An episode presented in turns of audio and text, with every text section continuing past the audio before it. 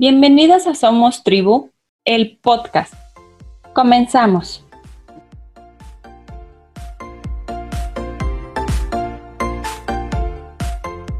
El alma no puede tener secretos sin que la conducta los revele. Giovanni Papini. Laura Chávez Casares es licenciada en Psicología por la UAM Xochimilco, maestra en Psicoterapia Ericksoniana con posgrados en instituciones de Venezuela, Cuba, Perú y Marruecos, África. Ha ocupado distintos cargos públicos, es investigadora y académica, ha escrito ocho libros y es especialista del programa Diálogos del Canal 11 del Instituto Politécnico Nacional desde hace 15 años. Es directora de los Centros de Atención de Conductas de Riesgo en Tultitlán, Gilotepec y Querétaro. Es presidenta de la Asociación Civil La Llegada que promueve la investigación y el desarrollo psicoterapéutico de la nueva realidad. Bienvenida, Laura. Hola, ¿qué tal, Claudia? ¿Cómo estás? Buenas noches. Muy bien, muchas gracias. Laura, es un gusto tenerte con nosotros y que esta vez nos puedas hablar sobre secretos familiares. Eh, más bien el gusto es mío, Claudia, de que me hayas hecho esta invitación y claro que sí, con mucho gusto eh, abordamos este tema que hoy por hoy es está tan vigente y, que seguramente muchos de los que nos escuchen se van a sentir identificados. Adelante, Miss. Me gustaría empezar por a lo mejor compartir qué es tal eh, la definición del secreto y cómo nos afecta. Eh, como bien lo dices, es un tema bastante interesante y muy escabroso. Los secretos familiares son algo que está presente casi en la mayoría de las familias. Fíjate, Claudia, que resulta que por lo menos eh, en, cada familia por lo menos ha existido un secreto mayor y tres secretos menores relacionados con paternidad, relacionados con maternidad, con sitios de origen y con condiciones de muerte, ¿sí? Hay eh, algunas muertes que se de las que se evita hablar, ajá. Eh, por ejemplo, en el caso de los suicidios, eh, casi nunca se, habla de ellos, no se le dice a la familia de que falleció eh, X o Y persona, están las conductas eh, no aprobadas por, la mayoría de, la sociedad, de los que estamos observando a los demás, que podían ser desde la prostitución, una adicción, un alcoholismo, la paidofilia, algún incesto, ¿sí? alguna conducta que se considere fuera de lo que nosotros tenemos como regular o normal, ¿no? Dentro de un sistema familiar y se reproduce esta misma situación, esta misma condición dentro de un sistema familiar. Las personas que tienen alguna de estas conductas son excluidos dentro de este mismo sistema familiar y poco se habla de ellos. Entonces, el resto de la familia no logra aprender de esa conducta que, claro está, manifiesta, es un, en realidad es un paquete de información, es un paquete informática, cualquier conducta, y entonces cuando no abrimos el paquete, nos perdemos de lo que hay dentro y de la información que podemos aprender todo el sistema familiar. Entonces, cuando eh, aparece un, secreto, ajá, eh, como los que te he mencionado, entre ellos la paternidad, por ejemplo, ¿no? El, el no decirle a alguien de quién es hijo, la maternidad, el que no se diga que eres mi hijo, ¿no? Que casi siempre se maneja como si fueras mi hermano en muchas familias. Y entonces, cuando esto no, no se logra evidenciar dentro de, la familia y frente a todos los miembros de esta familia, la familia se queda sin el exquisito sabor del aprendizaje de cualquier conducta.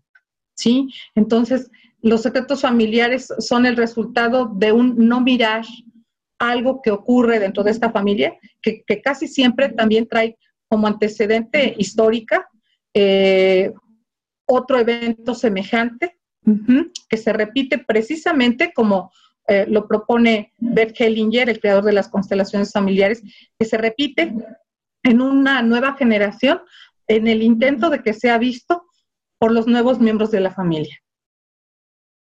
Este secreto que se vuelve a repetir podemos asumir que es una manifestación para que la familia le ponga voz y le ponga nombre? Efectivamente. Eh, el secreto familiar se repite en un intento de ahora sí hay que ver lo que no se vio en otro momento histórico de la familia. ¿Sí? Tiene como intención una resolver, ajá, representa a un excluido casi siempre. ¿Sí? Entonces, este secreto que aparece nuevamente dentro de un sistema familiar representa no solo a la persona en cuestión, sino a algún personaje histórico dentro de este mismo sistema familiar.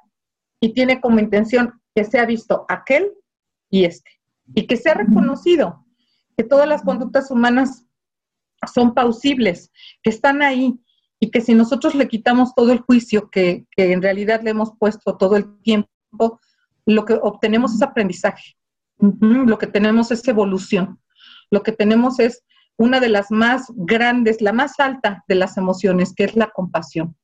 El poder entender que cada uno de nosotros responde a un estado de conciencia específico y que gracias a ese estado de conciencia tenemos cierto nivel de conductas, de actitudes, de emociones que responden a ese estado de conciencia y que en el momento en el que eventualmente ocurre algo que se tiene que esconder, y todos pudiéramos reconocerlo, ¿no? Sin tener que esconderlo, todos estaríamos en un proceso evolutivo del no juicio, eh, que al final de cuentas es lo que nos va liberando. Hoy por hoy, Claudia, fíjate que todos los estudios giran alrededor de esta nueva propuesta para observar la realidad. El empezar a, retirar toda la, la, serie de ideas que establecemos respecto a cualquier evento eh, considerado como atípico, como anormal, que salta del sesgo de las conductas, asocial, ¿no? O disfuncional. Y empezar a observarlo desde una nueva mirada. La eh, construcción de esta nueva realidad la estamos haciendo todos al retirar tantos juicios de tantas conductas y al poderlos observar desde la verdadera razón por la que aparecen, desde el verdadero origen por el que aparecen. Los que nos dedicamos a hacer psicología sabemos, Claudia, que cada conducta responde, ¿no? Y corresponde a un origen. Hay un antecedente siempre para que aparezca cualquier conducta. Y si nosotros podemos dar una interpretación a cualquier forma en la que se manifiesta tal conducta, podemos entender entonces que todos los que estamos en este, en este proceso estamos tratando de encontrar respuestas a veces donde no las hay y, de solucionar situaciones de las formas más eh, inesperadas posible, ¿no? Yo me atrevería a decirte que las conductas que hoy hemos, hasta hoy hemos enjuiciado y visto como patológicas y que están incluso en los manuales eh, psiquiátricos, siempre tienen una base y siempre tienen una, una característica y siempre tienen un origen y siempre tienen una razón de ser. Y si pudiéramos entre todos, primero como familia y luego como sociedad, observar el origen de, de dónde provienen, podríamos aprender mucho más de ellos, más que ocultarlas, evidenciarlas y poder interpretar el desde dónde están apareciendo y, y poder vivirlo desde una experiencia de cambio que, que nos permitiría más bien el cambio de, de percepción de la realidad. Y, obviamente empezaríamos a excluir a los que fungen como voceros, ¿no? Y vienen y representan en acción estos secretos familiares eh, son, que son actuados, ¿no? Por, terceros, por, siguientes generaciones y que encierran una serie de información que a todos nos resultaría positivo eh, entender, ah, interpretar y retirarles el juicio por el que aparecen. Yo creo que ahorita podría surgir una pregunta en, nuestros escuchas y sería, si mi familia tiene un secreto, ¿cómo lo enfrento? ¿O cómo lo nombro? ¿Cómo lo pongo? Porque evidentemente la familia se mueve alrededor de esa dinámica y por supuesto es una dinámica de guárdalo, nadie lo ve, nadie lo, lo comenta, ¿no? Como un secreto a voces. Cuando una persona lo descubre, ¿cómo puede nombrarlo? ¿Cómo puede eh, reconocerlo? Mira, hay un autor que hoy en, este momento eh, está de moda, porque incluso acaban de sacar un largometraje el día sábado pasado en el Festival Internacional de Cine aquí en Guanajuato, y eh, es Jacobo Greenberg. Jacobo es un investigador, es psicólogo y, él estudió eh, mm, una de las disciplinas de la neurobiología en, en una universidad de Nueva York y regresa y crea el Instituto del Estudio de la Conciencia en la UNAM. Y eh, lo que él encuentra es que nuestros pensamientos tienen eh, también una resonancia con respecto a, todos los que nos rodean. Él encuentra que nuestro cerebro es capaz de captar colores eh, cuando tenemos los ojos vendados, ¿no? de captar, de, leer con los ojos vendados, y de interpretar eh, figuras y fondos en libros, ¿no? O en cualquier imagen cuando tenemos los ojos vendados. Y entre las cosas que, él encontró es que hay una comunicación no verbal, sino en un orden superior, él le llamaba latice, ¿no? A esto que hoy llamamos campo mórfico, y que en este campo mórfico hay una resonancia, en esta latice hay una resonancia, ajá, de verdades que no se hablan, y que están ahí como parte del, del, campo informático y de la unidad de conciencia informática, que nos eh, relaciona y que nos interconecta a toda la humanidad y que crea una unidad de conciencia. En este sentido te lo comento, las verdades no dichas dentro de un sistema familiar están en un estado de conciencia de pensamiento, ajá, y van más allá de, hablarse. los supuestos secretos, solo quien, quien lo guarda es el que cree que, que es secreto, ¿no?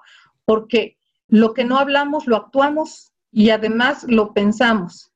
Y el pensamiento tiene una actividad eléctrica, ¿no? Y tiene un sonido. Y entonces, cuando nosotros estamos pensando en, en algo, en la conciencia colectiva de la familia, en esta latice familiar, en esta unidad de conciencia, está inscrita la verdad. Y esa verdad es compartida por todos los miembros de la familia, Claudia. Entonces, es mentira que haya un secreto familiar. Solo no se habla del secreto familiar, pero no es real. El secreto no existe. El secreto lo saben todos los que participan en un sistema familiar en un nivel de latencia, en un estado eh, no consciente, pero participan de la información. Y justamente es ese secreto familiar el que lleva a quien participa en, dicho secreto, valga la redundancia, en cuestiones de ansiedad, en cuestiones de perturbaciones, en cuestiones de, sueños perturbadores, eh, etcétera, ¿sí? Y de síntomas muy específicos. ¿Qué hacer frente a un, secreto familiar? Hablarlo. Hablarlo, exponerlo frente a todos. El secreto no es secreto y lo único que se tiene que hacer es abordarlo en bien del que está involucrado, de los que estén involucrados en el secreto. ¿Sí?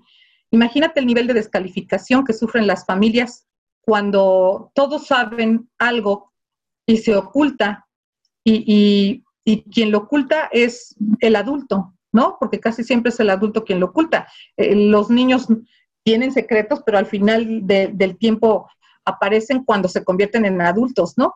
La gran mayoría de los secretos se, juegan entre adultos y a veces se involucran niños, ¿no? El caso del incesto, el caso de la paidofilia, por ejemplo, eh, del abuso sexual infantil y de tantos otros que, hay por ahí, eh, o secretos que, que, que marcan al, pequeño porque alguno de los progenitores o algún familiar le pide guardar un secreto. Fíjate que hay un manual de psiquiatría que aclaraba que, por ejemplo, el rasgo paranoide era el resultado de un niño o una niña que le tuvo que guardar un secreto a alguno de los, de los padres, ¿no? No necesariamente sexual y que tuvo que jugar eh, eh, esta complicidad con el padre. Yo te vuelvo a repetir, no creo ya en patologías, pero sí te puedo decir que eso es perturbador. El saber que estás guardando un secreto frente a los demás es perturbador. ¿Sí? Y obviamente hay una serie de, de, mentiras que se tienen que ir reproduciendo porque al guardar un secreto se tiene que crear una realidad alterna y entonces se crea una, una serie de mentiras que de pronto alguien viene y, las vive como mentiras cuando no, no sabe esta mentira se ha convertido en una verdad familiar, ¿sí? Y la persona es descalificada desde afuera, ¿no? Qué mentirosa, me había dicho que tú eras hijo de no sé qué. No es que sea mentira, es que se cree como verdad dentro del sistema familiar y tiene como intención proteger al que está en el secreto o el miedo, porque también eh, está de por medio el miedo. Eh, lo que te puedo decir es que todos los secretos tendrían que ser evidenciados para que pudieran ser reconocidos por, por la familia y para que todos pudiéramos aprender de esos secretos, de lo que creemos que es secreto, porque en realidad no lo es. Finalmente, ¿cómo puedo entregar esta carga o esta información que hay en, pues finalmente, como se lee en el campo informático, ¿no? De la familia, a decir, ok, esto ya no me corresponde. Mira, eh, dices algo muy importante. Cuando nosotros participamos en un secreto y somos nosotros quienes fuimos los que creamos el secreto, lo liberador es hablar de él. Pero cuando solamente somos observadores, lo liberador es depositar en quien creó el secreto su verdad y entender que bajo las circunstancias en las que se encontraba no hubo otra opción más que crear un secreto, pero retirarnos la carga y devolverlo, ¿no? Eh, hay una serie de, de, frases maravillosas creadas en, en, la terapia de constelaciones familiares que van desde te entrego tu historia y tu destino porque nunca fueron míos, ¿no? Me libero y te libero, eh, yo elijo la vida, yo elijo la verdad, que sería en este caso, eh, te entrego tu responsabilidad, te regreso tu responsabilidad, eh, una serie de frases liberadoras que cuando no somos nosotros quienes tenemos el, secreto, le podemos devolver a quien nos hizo partícipes de él. Y que cuando somos el, quien creó el secreto, pues lo liberador es hablarlo. Y si hay alguien que por alguna razón no siente que puede hablarlo, hay algo que aprendí en África, Claudia, en esta cuarentena que viví allá estudiando bioingeniería con la maestra Sandra Fernández, que fue el canto del alma. El canto del alma es un, lenguaje que te sale desde adentro, una especie de ícaro, como los que cantaban nuestros ancestros, los anahuacas, los, los eh, los toltecas, ¿no? Y entonces cuando tienes que decir algo y no sabes cómo hacerlo, y, estás completamente intencionado en, que la otra persona se entere bajo un lenguaje único que es de inconsciente a inconsciente, ¿no? Hay un libro muy interesante de Teresa Robles que es la principal exponente de la hipnosis ericksoniana en México. Yo soy psicoterapeuta ericksoniana y Teresa Robles eh, fue mi maestra, tuve el honor de ser alumna de la, máxima exponente de la hipnosis en, en el país. Teresa Robles tiene un libro que se llama Concierto para Cuatro Cerebros, cuando habla de la conexión entre el terapeuta y el, y el, que, quien, el consultante, el, el, paciente, ¿no? Que se conectan de hemisferio derecho a hemisferio derecho, de hemisferio izquierdo a hemisferio izquierdo. Lo mismo nos ocurre con la gente con la que estamos conviviendo. No solo ocurre entre terapeuta y, paciente, ocurre eh, entre las personas que tenemos conexiones, cualquiera que sea. Y eh, yo te puedo decir que en esa conexión se puede hacer un canto del alma en un lenguaje que en apariencia no se entienda, pero que a niveles inconscientes se esté mandando el, verdadero mensaje, la verdadera información. Y esto se puede hacer incluso desde lejos, ¿no? Puedes ubicarte, imaginarte a la persona con la que crees que necesitas hablar y decirle y liberarte de cualquier secreto y desde el canto del alma, ajá, que es un canto natural, que en cuanto abres la boca con una intención, empiezan a salir eh, sílabas sin sentido en apariencia, pero que comunican, que comunican y que conectan con informaciones que a veces no se pueden hablar de manera eh, como quisiéramos, ¿no? Estamos proponiendo aquí que se hable de secretos y hay secretos que efectivamente podrían convertirse en una condición caótica o al menos así se vive en ocasiones y hay gente que prefiere no hablarlo, pero yo le sugeriría que lo hable en este sentido, en esta modulación desde un lenguaje dirigido a otro nivel de conciencia. Hermoso, porque creo que es importante también para las familias o para los integrantes de esta saber que siempre hay una alternativa para poder sanar. Así es, así es. Y, y, yo les recomendaría que iniciaran con eso, pero que a lo largo del tiempo se pudieran liberar y liberar a los que participan en el secreto y que algún día se pueda exponer y se pueda hablar y se pueda decir lo que, lo que los otros están esperando que se hable. Porque el secreto es una verdad callada que todos, todo el sistema familiar está esperando para poder ser liberado. Mira, se ha encontrado que hay síntomas tan importantes como eh, una, ah, un tumor en la garganta, ¿no? Como una atrofia en la glándula tiroides, eh, como la eh, infertilidad, ¿no? Cuando no se conoce el origen. Eh, y cuántos más, Claudia, ¿no? Por, guardar secretos. gente que ha sido abusada sexualmente, que de pronto genera cáncer en, en, matriz, en el caso de las mujeres, en próstata, en el caso de los, de los hombres, o en colon, en el caso de los hombres. ¿Por qué? Porque ahí es donde se está registrando la energía del secreto. Eh, siempre se va a registrar en alguna parte del cuerpo. Yo no quiero de ninguna manera ser determinista o, negativa, ¿no? Al decir siempre y, crear una ley, porque aquí no, hay quien se salva del secreto a través de otras actividades o de otras acciones. Los cantantes, imagínate cuánto liberan, ¿no? Este, los pintores, cuánto liberan, los escultores, cuánto liberan, eh, eh, el simple hecho de irte a una montaña y escalarla, ¿cuánto liberará? Entonces, no quiero ser determinista, pero sí quiero decir que cuando un secreto no, no, se, no, se, no se encuentra el cauce para poderse liberar de él, se puede convertir en una enfermedad. Me gustaría que para las personas que están interesadas en contactarte, en ir a terapia, en sanar eh, no solamente los secretos, sino hablemos de muchas otras situaciones que como seres humanos tenemos, cargamos y, nos gustaría trabajar. Te pudieran este, encontrar, nos podrías dejar contactos, redes sociales, etcétera. Claro que sí. Mira, Claudia, yo soy la presidenta de la Asociación Civil La Llegada y la directora de los Centros de Atención a Conductas de Riesgo del de, eh, Estado de México, del municipio de Tultitlán, de, de en el Estado de México también, y de Querétaro. Entonces, eh, eh, me encuentran en las redes sociales como el Centro de Atención a Conductas de Riesgo, como la llegada a C, ajá, o como Laura Chávez Cázares. Yo tengo mi perfil completamente abierto, es público, porque justo estoy hablando de secretos y no tengo ninguno. Creo que los que tenía, todos, los eh, escribí en, mi más reciente libro, que es Magia Pura.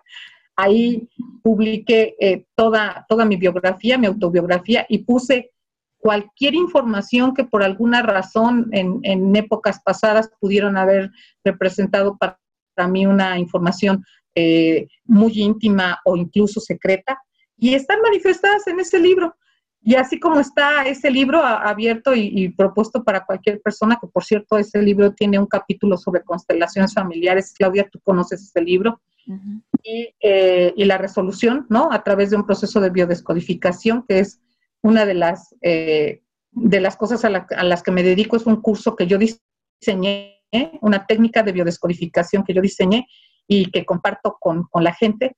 Y, bueno, eh, así como todo eso es, habla de, este no secreto que pretendo tener ya a lo largo de la vida, está también las redes sociales abiertas, sin, sin ninguna restricción, es público, mi face, me encuentran como Laura Chávez Cázares y eh, está la página de la llegada www.lallegadac.com. Me gustaría que nuestros escuchas te pudieran conocer ahora a través de estas tres preguntas. Y la primera sería que en una sola palabra me puedas definir qué es para ti o cómo vives la maternidad. Mira, muy buena pregunta. Yo la primera vez que fui madre tenía 19 años, me casé, eh, la primera vez que me casé me casé de 17 años, quedé viuda muy joven y me volví a casar y, la segunda vez que, tuve un hijo ya tenía 26, ¿no? Entonces tengo, soy la mamá de Dagmar Nazay Cabello Chávez y de Oscar Aram Cabello Chávez y eh, te puedo decir que la maternidad para mí en este momento, que ya no son ni 19 ni 26 años, sino 52, es un estado de conciencia, Claudia. La maternidad me parece que es un estado de conciencia evolutivo, ¿sí? Que te permite conectar con la abundancia, y si me, lo permites, me atrevo a decir que es lo más cercano al amor incondicional que cualquier ser humano puede vivir, ¿no? Eh, representa la abundancia, representa el universo, representa el sí, representa la, capacidad de dar.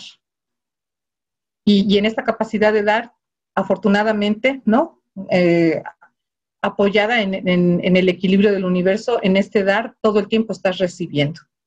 Eso para mí sería la, maternidad, ¿no? La oportunidad de darle vida a alguien que, te pide eh, que ocupar tu cuerpo para pasar del mundo cuántico al mundo de la materia utilizando tu cuerpo y, tu célula, ¿no? De origen, el, el, óvulo, y, que le pide a otro, que es el padre, que también le permita eh, convertirse, materializarse a través de la unión de esas dos, de esas dos células.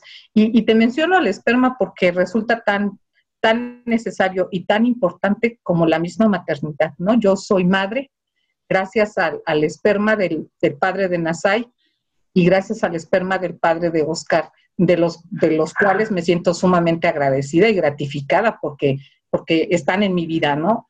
Uno en, una vida eh, de pasado con, un muy buen recuerdo y una en, otro en una vida de presente con muy buenas expectativas y con muy buenas emociones. Entonces, eh, la maternidad también es el agradecimiento a que otro haya aceptado compartir conmigo el crear vida y el darla, ¿no? Muchas gracias. La segunda sería un libro o libros que nos recomiende. Son muchos, ¿no? Son muchos. Está, por ejemplo, eh, Curso de Milagros, que me parece extraordinario. Eh, nos permite acercarnos un poco al cambio de creencia con respecto a lo que vemos y cómo lo vemos, ¿no? Cómo observamos la realidad. Y hay dos frases, dos lecciones del, curso de milagros que me fascina, que es la, primera lección que dice, nada de lo que está aquí representa nada, a excepción de lo que, de lo que yo le, eh, le pongo, ¿no? Esa es la segunda lección, me parece. Nada de lo que está aquí representa nada y todo lo que representa lo opuesto yo. Y otra que es una de mis lecciones favoritas también de Curso de Milagros, que es nunca estamos enojados por las razones que creemos, ¿no? Siempre hay otra razón para estar enojado. No, no, no es real. La razón que creemos para estar enojados no es real. Hay otro texto muy interesante eh, de Teresa Robles, por ejemplo, La magia de nuestros disfraces, eh, de editorial Alom Editores, y eh, los, las claves de Nock, que sería como de mis libros favoritos, ¿no? Editado por, la Academia de la Ciencia Futura, es del doctor Hurtak. Y bueno, los míos, claro que los, pienso recomendar, ¿no? El de Magia Pura, que es uno del que ya eh, hablé en, estos hace unos minutos.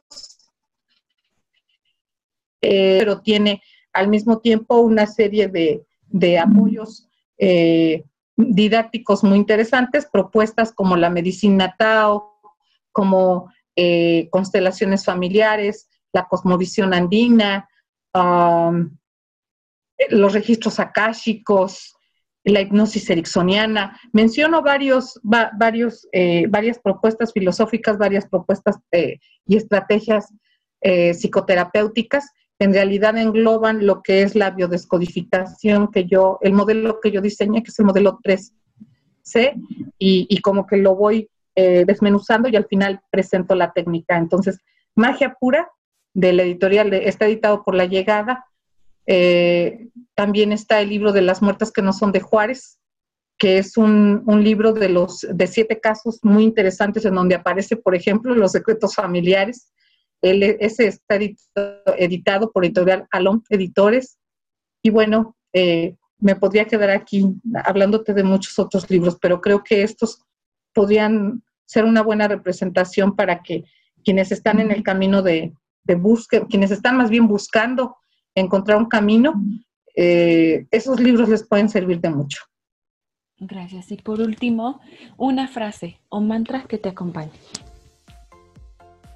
Mira, desde que yo estuve con Nicolás Paucar en, en los Andes y me inicié como Pampa Misayuk, tuve el honor de, de, ser iniciada por, por este representante del pueblo andino y de los, de los queros, de la nación queros. Él me dijo una frase que hoy me acompaña como si fuera un mantra, Claudia. Yo le digo a la gente que a veces hasta por pegarme tan seguido, yo era una persona que me pegaba con todo cuando pasaba por, por donde fuera, ¿no?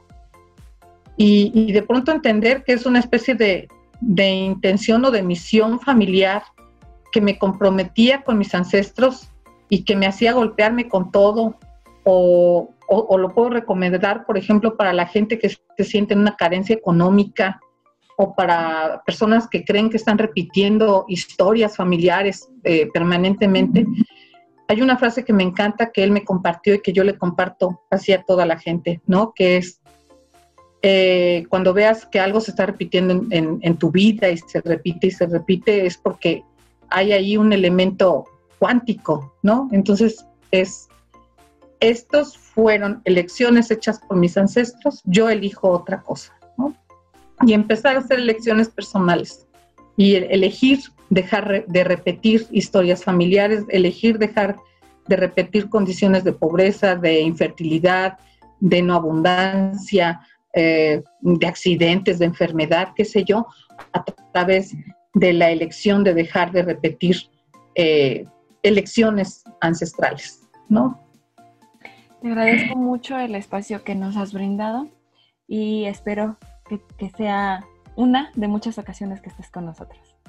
Yo también lo espero, Claudia, y como siempre te agradezco infinitamente la confianza que, pones en mí para que eh, yo pueda acompañarte a exponer estos temas tan interesantes. Te agradezco mucho. Gracias.